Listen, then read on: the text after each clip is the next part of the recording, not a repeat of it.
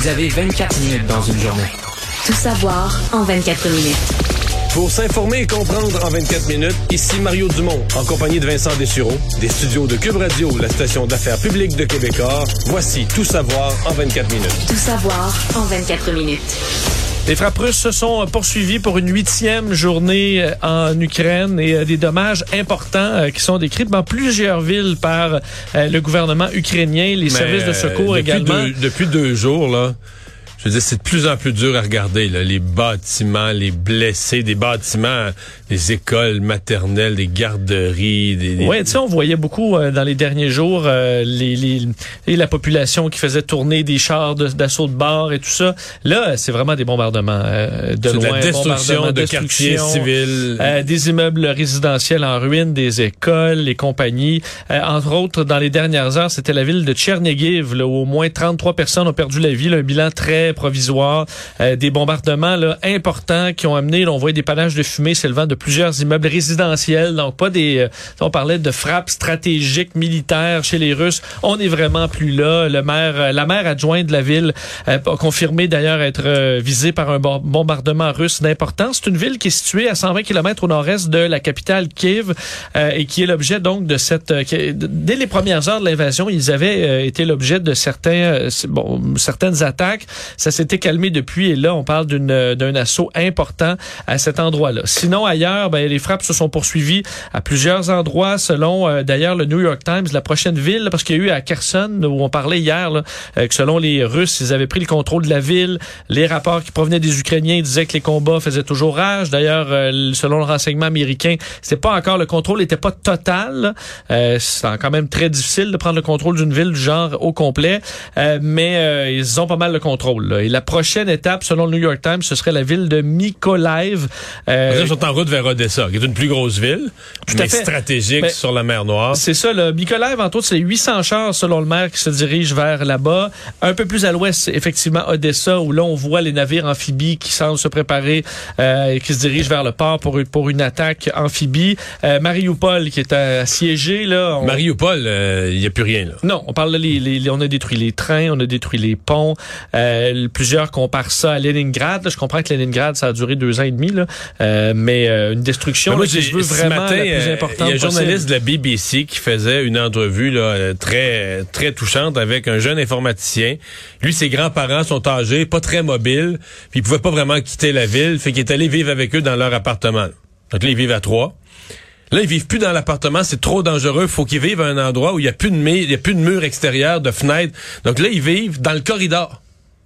Je comprends. Parce, que les, corridor... ils ont les appartements euh, entre eux et l'extérieur. C'est ça. protéger. Donc, ils vivent comme au milieu du building. Le corridor, il n'y a, pas de, a pas de fenêtre, t'es au milieu du building. Ils vivent dans le corridor. Il n'y a plus d'eau dans la ville. Donc, dans le bain, ils ont ramassé, quand ils ont vu qu'il y avait plus d'eau, l'eau, l'eau, ben, ils ont gardé, ils ont 5 gallons d'eau dans le bain. Ça, c'est leur eau pour survivre pour les prochains jours. La nourriture, il n'y a plus, il n'y a plus de ravitaillement. Donc, la nourriture, il y a ce qu'il y a comme inventaire, il n'y en a plus d'autres qui arrivent.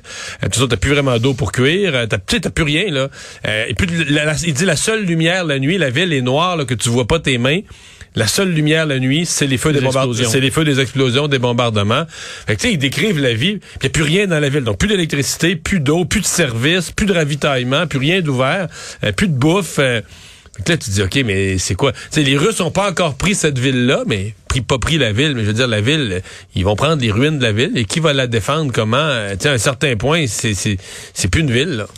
D'ailleurs, euh, l'autre ville pilonnée, c'est Kharkiv, là, qui est très près de la frontière russe.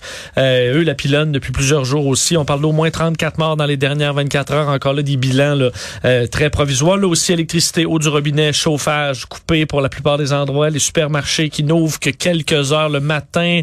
Euh, et on prend là le, strict le plus le plus nécessaire possible. donc, et des pertes selon les ONG là, difficiles à, à calculer en ce moment.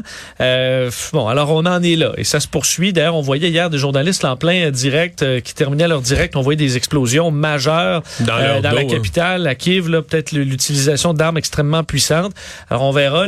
C'est la soirée qui commence, la nuit qui commence à, nouveau en Ukraine. On verra dans le courant de la nuit. Dans les dernières heures, le président Zelensky, président ukrainien, qui s'est adressé aux pays occidentaux, leur demandant de l'aide. Il dit si nous, si nous disparaissons, que Dieu nous protège. Ensuite, ce sera traversera la Lettonie, la Lituanie, l'Estonie jusqu'au mur de Berlin, croyez-moi. Euh, il demande aux Occidentaux d'imposer une zone d'exclusion aérienne, ce qui a été discuté depuis le début, euh, qui est de carrément s'investir à protéger, à dire ben, il n'y a plus d'avions russes qui vont voler euh, euh, dans, le, dans, Ouais. dans le ciel. Mais pour qu'il n'y ait plus d'avions russes, faut que tu abattes les avions russes. Puis si les- un pays occidental abat les avions russes, c'est pas clair pour moi comment tu pourrais trouver des moyens de faire ça sans ben, entrer ouvertement en guerre une contre, la, déclaration de guerre. contre là. la Russie. Euh, Bon, il y a un plan B, Zelensky. Là-dessus. Zelensky dit si vous n'avez, on comprend que et lui, je pense pas qu'il qu'il a confiance que ça va se produire. Si vous n'avez pas la force pour fermer le ciel, alors donnez-moi des avions. Ce qui devait se faire par l'Europe, on a reculé. Est-ce qu'on pourrait revenir à prendre... C'est-à-dire que certains pays, euh, la, la Pologne, la Roumanie, vendent des avions à l'Europe. Ils se les font payer par l'ensemble des pays, puis ben on les remet, euh, on les remet à la... Mais moi, je, je- t'es meilleur que moi en aviation. C'est pas clair pour moi comment un pilote, parce que faut que le pilote soit ukrainien, que ce soit pas une déclaration de guerre d'un pays de l'OTAN. C'est pas... euh, Je pense pas que tu peux fournir, euh, si vraiment tu peux pas passer je comprends d'un appareil de- de chasse à l'autre. Mais c'est ça que j'allais dire. Si t'as déjà conduit Non. une chaloupe de pêche, tu peux embarquer dans une chaloupe de pêche du pays voisin, Ouais, puis ra- ramer, puis passer partir à. 9 force à une 15 force là. Mais euh, ben, un avion militaire, tu peux-tu embarquer là-dedans, puis... Non, convaincu que non, d'aucune façon. Les systèmes, c'est trop compliqué. De toute façon, en, combat, il faut que tu sois euh, au sommet de ton art. là. Tu maîtrises tous les systèmes, c'est ultra compliqué. Euh, les avions de chasse qu'on a au Canada, déjà les monté dans CF-18, un- j'ai déjà embarqué dans un CF-18, j'ai fait un, un vol. Tu sais, les systèmes, là, je veux dire, le pilote a deux radios, euh, une radio dans l'oreille gauche, une radio dans l'oreille droite, doit gérer euh, les systèmes d'armement. C'est des avions à piloter un seul, c'est aux limites de la capacité humaine là, à voler en combat. Euh, donc, faut que tu sois habitué. Est-ce qu'on peut fournir à l'Ukraine euh, des avions que les pilotes ukrainiens sont, qui sont Connaissent, encore ça. vivants connaissent?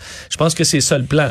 Euh, mais je voyais, ils ont perdu plusieurs pilotes. Un pilote là, assez légendaire chez les Ukrainiens qui faisait des spectacles aériens à la grandeur de l'Europe, euh, qui, est- qui est décédé dans les derniers jours. Ça a été confirmé par le gouvernement ukrainien. Euh, donc, euh, à bord d'un avion ukrainien. Parce qu'il y en avait quelques-uns. Il y en avait quelques-uns, les Ukrainiens, Ouais, mais est mort en plein combat euh, contre les Russes avec son appareil, un pilote assez légendaire. Donc, il, il reste quoi aux forces? faut croire que Zelensky pense que d'avoir des avions supplémentaires, il serait capable de les opérer, mais on est d'accord, nous le Canada, on peut pas, on peut pas aller leur donner euh, 3 F-18 là. C'est, ce qu'on peut leur donner, c'est des missiles au sol, mais je pense pas qu'on peut Mais tu peux des aussi appareils. détruire des avions. Si t'as... Si Ouais, oui. t'as les bons équipements, les missiles antiaériens au sol, tu peux faire... Stinger et tout ça, c'est très, très, très puissant. Entre autres, j'ai l'impression que c'est pour ça que les Russes n'ont pas non plus déployé des bombardiers. Ils pourraient prendre des bombardiers, raser les villes. Euh, mais là, est-ce qu'ils sont vulnérables? Un bombardier, ça peut pas éviter un missile comme un avion de chasse peut le faire. Euh, est-ce que là, ils sont vulnérables, sachant que les Ukrainiens ont de nombreux missiles antiaériens à leur portée? Euh, bon, faudra voir. C'est pour ça qu'on n'a pas utilisé la possibilité là, de prendre le contrôle de l'air au complet chez les Russes et qu'on en a pas profité. D'ailleurs, Zelensky avait un mot pour Vladimir Poutine, disant je dois parler à Poutine, c'est le seul moyen d'arrêter cette guerre. Il faut se parler sans condition, sans rancœur, comme des hommes.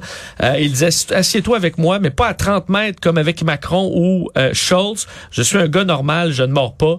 Il faisait référence à ces tables ultra longues. Mais, où- ouais, les tables un peu ridicules. Mais en attendant que eux puissent se rencontrer en personne, il y a quand même des délégations aujourd'hui qui sont arrivées. Bon, c'est très minimal, c'est vraiment humanitaire. On est loin d'un cessez-le-feu, mais au moins on a une entente humanitaire. Ouais, un premier pas là, vers au moins quelque chose qui a été capable d'être concret dans les pourparlers, dans cette deuxième vague de pourparlers là, qui a eu lieu à la limite enfin entre la frontière euh, du Bélarus et de, de la Pologne. Euh, donc, on n'est pas arrivé à un cessez-le-feu ou un accord de paix. Par contre, on, on arrive à une entente sur des couloirs humanitaires. Alors, on va euh, permettre l'évacuation des populations civiles, l'acheminement de médicaments et de vivre vers les zones où les combats sont les plus violents. On pourrait même avoir des cessez-le-feu brefs pour permettre à- d'évacuer certains secteurs.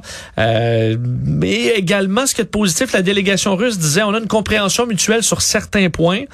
Et sur la table, il y a des règlements politiques futurs sur le futur du conflit. Alors, eux voyaient ça comme un progrès important. Euh, bon, au moins, on arrive à ça. On pourra probablement évacuer euh, des euh, civils. Alors Disons que que c'est un- un, optimisme qui est difficilement réconciliable avec la perception qu'Emmanuel Macron a quand il parle à Poutine. Là. Oui, effectivement, parce qu'Emmanuel Macron, euh, qui a parlé à Vladimir Poutine, lui, son- sa perception, le pire est à venir. Euh, selon lui, que En Vladimir Poutine n'était pas euh, de- sur le point de s'arrêter du tout. Euh, et ça, c'est un son de cloche euh, qui est inquiétant parce que c'est un des seuls là, qui lui parle et qui est capable de comprendre un peu plus son état d'esprit. Euh, il, il semblait pas être très positif, Emmanuel Macron, face à ça. D'ailleurs, dans le discours de Poutine, ce qu'on a pu voir aujourd'hui, c'est ce qu'il a dit euh, concernant cette opération militaire spéciale. C'est toujours comme ça qu'il qualifie cette invasion, disant que ça se déroulait, Mario, strictement selon le calendrier. Ça se déroule selon le plan. C'était pas un très bon plan, dans ce cas-là, si on peut dire, mais de saluer le courage des soldats russes qu'il qualifiait de vrais héros, euh, qui se battaient avec une compréhension totale de la justesse de leur cause. Ça, c'est plus faux que... une- Plus faux, c'est pas si ça se peut, mais plus faux que tout le reste encore, c'est ça, là. Ben, que ça se déroule selon, le plan, c'est complètement faux. Que les Russes savent de pourquoi ils vont se battre, puis ils sont convaincus, c'est complètement faux. Euh, dit qu'il y aurait des compensations financières aux soldats russes tués ou blessés en Ukraine. Ça, est-ce que c'est faux? Ben, on Dans l'état des finances, dans l'état des finances de la Russie, ce qui va en rester après le, j'aimerais autant que la Russie me doive pas d'argent, dans l'état de l'économie, ce qui va en rester dans quelques semaines. On parle des destructions massives dans plusieurs villes. Ça va amener euh, de nouveaux réfugiés hein, qui vont vouloir quitter le pays dans la situation désespérée de certaines villes. Et euh, aujourd'hui, le haut-commissaire des Nations Unies aux réfugiés a donné certains chiffres. là. On est rendu, selon lui, à plus d'un million de réfugiés maintenant euh, qui sont passés pour la majorité là, euh, en Pologne, également Roumanie, Moldavie. Euh, Et c'est plus en plus, grand, plus en plus chaotique. Là. Tu sais, les premières journées, les réfugiés, même la Pologne, ils mettaient à l'hôtel. C'était quasiment beau à voir, là. C'était comme accueil. Là. Mais là, des, des dizaines et des dizaines et des, juste en Pologne, ils sont rendus au-dessus du demi-million. Tu sais, Oui. tu fais ça, tu fais quoi avec ça, des gens qui arrivent comme ça dans des quantités euh, semblables, les, les- les nourrir, les accueillir, les loger. les- Le haut commissaire disait, lui, ça fait 40 ans qu'il travaille dans ce domaine-là. Il dit, euh, j'ai jamais vu un exode aussi rapide. Donc, ça arrive tellement vite. On a énormément de gestion à faire. Et il s'attend le fait que certaines villes qui sont dans une situation comme tu as décrite tantôt, là, pas d'eau, pas d'électricité, ou des gens qui se disaient, ben moi, je vais rester, je bougerai pas d'ici, mais qui, à un moment donné, après quelques jours, vivre. vont tout simplement euh. s'en aller. Euh, un mot aussi sur les non-ukrainiens. Là, on avait vu des images de non-ukrainiens des, ou des gens de, ben, des ressortissants africains, ressortissants asiatiques aussi en fuite, euh, qui étaient euh, qui, qui, qui faisaient preuve de qui recevaient de la discrimination, qui étaient refoulés aux frontières. Les Nations Unies aujourd'hui voulaient dire euh, de de, ben, d'accueillir tout le monde de façon égale, accueil qui doit être entendu à tous ceux qui fuient le conflit, indépendamment de leur citoyenneté, de leur appartenance ethnique et de leur statut migratoire. D'ailleurs, le Canada va en faire un peu plus pour ses réfugiés. Aujourd'hui, Christopher Freeland donnait certains détails. Euh, on va simplifier l'arrivée de, des réfugiés au pays en mettant en place l'autorisation de voyage d'urgence Canada-Ukraine. Donc, un moyen plus simple, rapide, efficace, au dire du gouvernement, pour pouvoir avoir les papiers, euh, pouvoir retrouver là, euh, des endroits où Hmm. Je- habiter, du parrainage. Ouais, je suis pas spécialiste en immigration. C'est un sujet où j'ai de la misère à me faire une tête là, sur le processus. Mais les avocats en immigration euh, roulent un peu les yeux, en voulant dire. ah, C'est-à-dire que euh, je pense que si on essaye de rendre ça concret là, pour les, gens qui nous écoutent, c'est que t'as des gens là. Mettons, toi, t'es, t'es- aux frontières de la Pologne. T'es réuni dans un camp et t'es avec 100 000 autres personnes, peut-être plus. Tu sais, on te demande de la paperasse. Mais tu sais, Vincent, là, moi, là, je suis assis à mon bureau chez nous, dans ma maison, j'ai un bureau avec un classeur à côté, puis le gouvernement me demande de la paperasse, là, puis je casserais tout, là. Je casserais mon, por- tu comprends? je Ouais, casserais mon portable. un fax. J'ai pas, de- j'ai un téléphone, j'ai un ordi, j'ai pas de fax. Puis là, on te Euh, demande le document, puis là, tu penses que t'as le bon, mais c'est pas celui-là, c'est celui de l'année d'avant, tu le retrouves plus dans la Je filiale. vais t'envoyer une photo du Canada. Non, il faut le document original, scanné. Fait que là, tout ça pour dire que, imagine si t'es dans un camp de réfugiés avec un sel que t'es plus capable de le recharger parce qu'il n'y a pas de prise de courant disponible. Puis là, on te demande des documents. Puis toute ta vie, toute ta vie, là, tu l'as ramassé dans une valise, six paires de bas, puis trois t-shirts, puis ça c'était. Puis là, on te demande des documents. Puis ton, ministère, de toute façon, à l'Ukraine, tout est fermé, les bureaux, s'ils sont pas bombardés, sont fermés. Fait que tu fais quoi, là? C'est, c'est, c'est, c'est là qu'il y a quelque chose qui fonctionne pas. Bon, tu peux espérer que les gens sont partis avec leur passeport, c'est correct. Je comprends qu'il faille prendre leurs empreintes digitales, ce qu'on appelle la biométrie, le mot compliqué, prendre les empreintes digitales, Oui. ça, je saisis bien l'importance de ça aussi pour des raisons de sécurité, puis tout Parce dit, on a envoyé des kits sur place, là, en Ukraine et dans les pays avoisinants du Canada. Donc, tu peux faire les tests là-bas qui seront envoyés ici par la suite, là. On est capable de t'avancer, semble-t-il, dans cette paperasse-là. Mais j'imagine mon état d'esprit, là. Tu t'es assis, t'es assis sur ton lit de camp avec euh, tes deux enfants, puis là, on te demande des documents. Mais t'es as pas. C'est que c'est, c'est que tu veux faire, là. Ouais. Ouais. Ou t'appelles. euh, De toute façon, t'as pas le temps, t'enfiles pour avoir un repas, euh, un repas chaud depuis deux heures et demie. Euh, et euh, Christopher Freeland confirmait de nouveaux tarifs de 35% importés aux exportations russes et biélorusses à destination du Canada. Euh, le gouvernement Trudeau qui annonce aussi l'envoi de nouvelles armes. Je fais entendre un extrait de Christopher Freeland là-dessus. L'objectif du Canada, c'est un changement de la politique étrangère de la Russie. Euh, c'est l'arrêt du guerre barbare et illégaux que la Russie fait maintenant contre l'Ukraine. Le Canada qui a annoncé l'envoi de 4500 lance-grenades, euh, 7500 grenades à fragmentation, Là, des grenades à on, main. est dans, on, tu sais, on- on hésitait à envoyer de l'armement létal, mais une fois qu'on a franchi le, une fois qu'on a franchi le, le tabou, euh, on en y pour vrai. Effectivement, le premier ministre Justin Trudeau qui a annoncé des sanctions économiques visant aussi le PDG de Gazprom et euh, Rosneft, donc deux géants du pétrole affiliés à l'État russe. Et euh, en même moment, Washington ben, aussi augmentait le, le niveau de sanctions, là, surtout envers des oligarques, des responsables euh, russes, leurs familles, des gens près de Vladimir Poutine. Mais là, la prochaine affaire, puis j'ai vu aujourd'hui Nancy Pelosi qui l'a abordé, puis ça commence à être discuté un peu partout dans le monde. Et ça, quand on dit des sanctions qui nous punissent nous-mêmes, c'est de plus acheter le pétrole russe, là, laisser avec leur pétrole. Mais c'est comme le deuxième producteur mondial. Euh, plus tôt dans l'émission, euh, Carole Montreuil nous parlait, le, le porte-parole de, de- de l'Association des carburants du Canada disait, pour ça, ça donne un baril à, à quoi, à quoi, 180 dollars je peux pas te répondre. assez mais il disait, ouais. parce que notre perception à nous, c'est que les mesures ont fait monter le prix. Non, non. La guerre a fait monter le prix, l'anticipation, les craintes. Mais pour l'instant, le pétrole russe circule encore, là. Dans le monde, il fournit. Si on disait on se prive du pétrole russe, on ne l'achète plus. Là, je veux dire, en termes de l'offre et de la demande, tu viens de couper toute une, toute une partie de l'offre. Euh, aïe aïe. Est-ce que le baril monte à 140, à 150, à 160? Combien ça représente de combien de tranches de 10 cents à la pompe, là? Mais on comprend que pour faire mal à la Russie, couper les entrées de fonds neufs, de, de- de- d'argent Ouais, neuf, parce qu'autant c'est difficile de se passer du pétrole russe, eux peuvent pas se passer des, euh, des de revenus, du des pétrole, revenus là. du pétrole. Euh, effectivement. Et euh, bon, c'est dans les sanctions euh, du côté des Paralympiques. Il y a eu un changement euh, en l'espace de 24 heures là, sur la décision qui avait été rendue d'accepter les athlètes russes. Finalement, euh, changement de direction. Le Comité international de Paralympique qui a finalement euh, décidé d'exclure les sportifs russes et Bélarus euh, des Jeux d'hiver euh, qui démarrent euh, demain là, à Pékin. Et euh, pourquoi? Parce qu'on comprend que plusieurs autres délégations d'autres pays ont dit, ben nous, si les Russes sont là, on s'en va. Et euh, là, tant qu'à voir la déconfiture des Jeux dans une situation pareille, on préférait exclure euh, la Russie et le Bélarus. Ça montre quand même, Mario, l'histoire de la trêve olympique là, et de la proximité avec la Chine. C'est pour ça que les Chinois sont très contents que leur événement est bousculé, obligé d'exclure des équipes. Euh, Personne ne va parler de, de cet événement-là parce que tous les Jeux seront tournés vers l'Ukraine.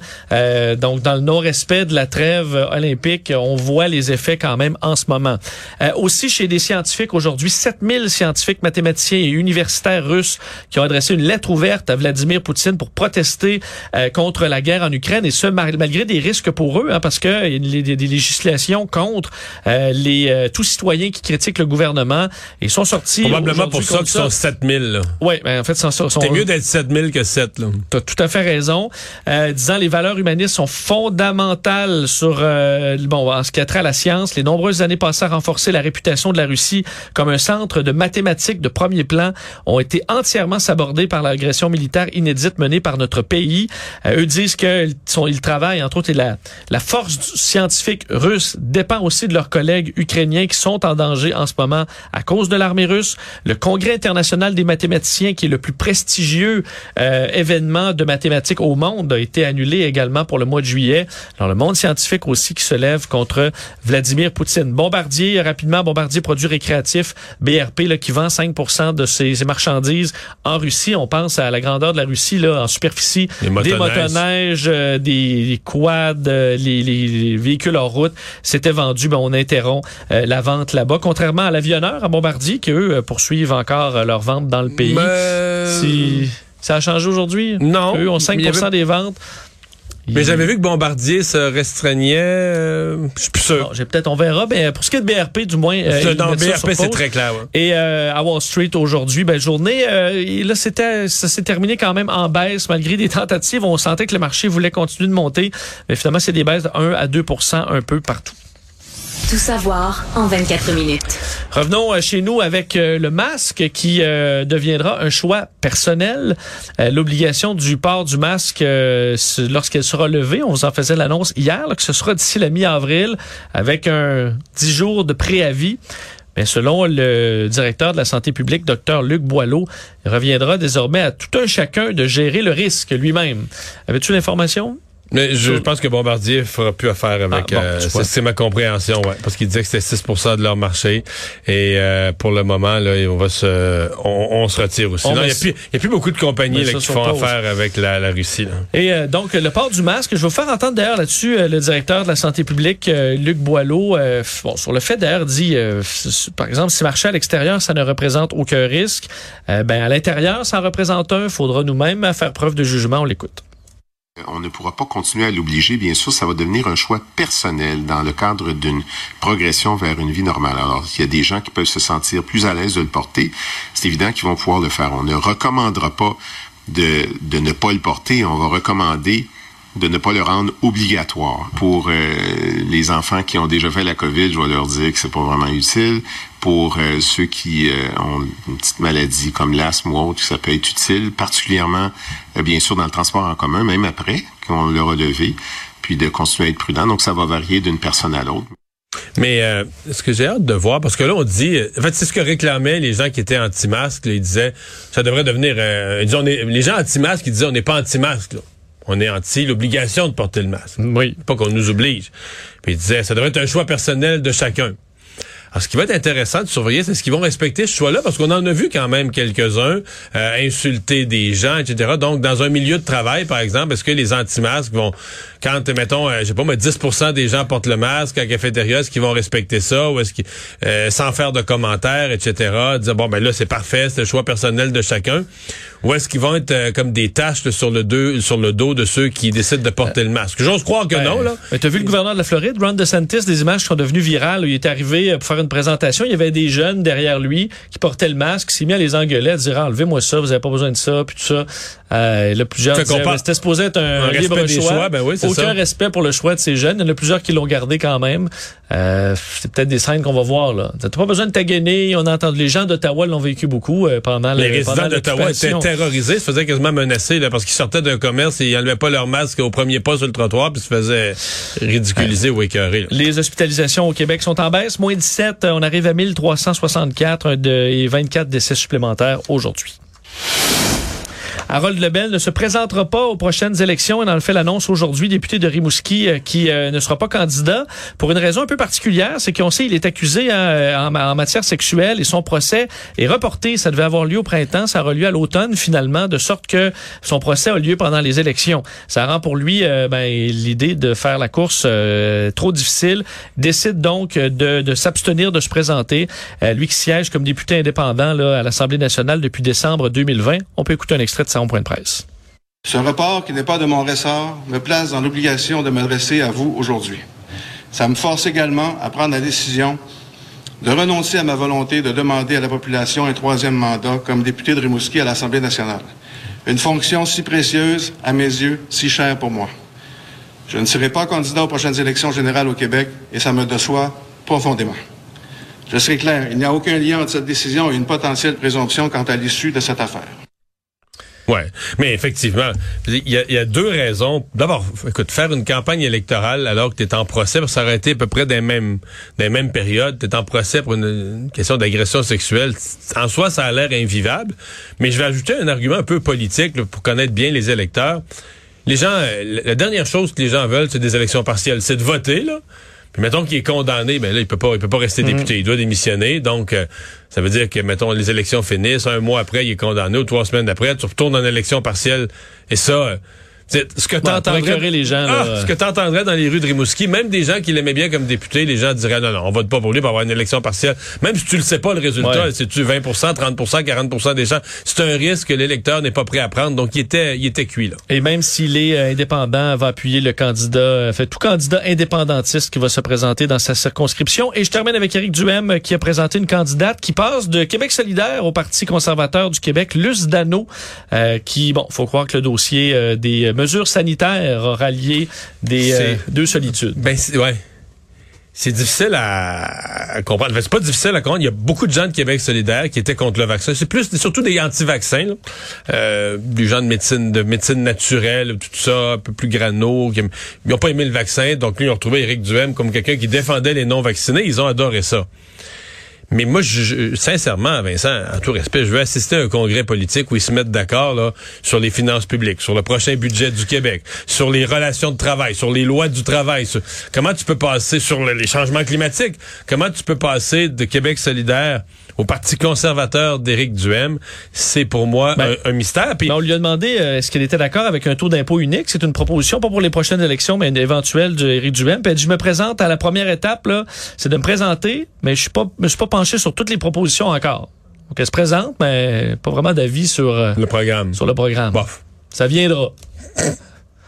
Une fois l'élection lancée, là, après ça, il est trop tard. là. T'as Ouais. ta face sur la pancarte. Puis en même temps, ce que ça dit au public, ça dit que t'es un obsédé de mesures sanitaires. Parce que dans le fond, tu t'entends sur un seul sujet, c'est que t'aimes pas les mesures sanitaires, que la façon dont le gouvernement a géré la... En fait, même pas. Tu t'entends sur un sujet de pas de pas pousser le vaccin, là, parce que t'es contre le vaccin. Puis autour de ce sujet-là, tu dis, ben tout le reste de la politique est peu important. Rappelez que dans un mois et demi, il n'y aura plus de mesures.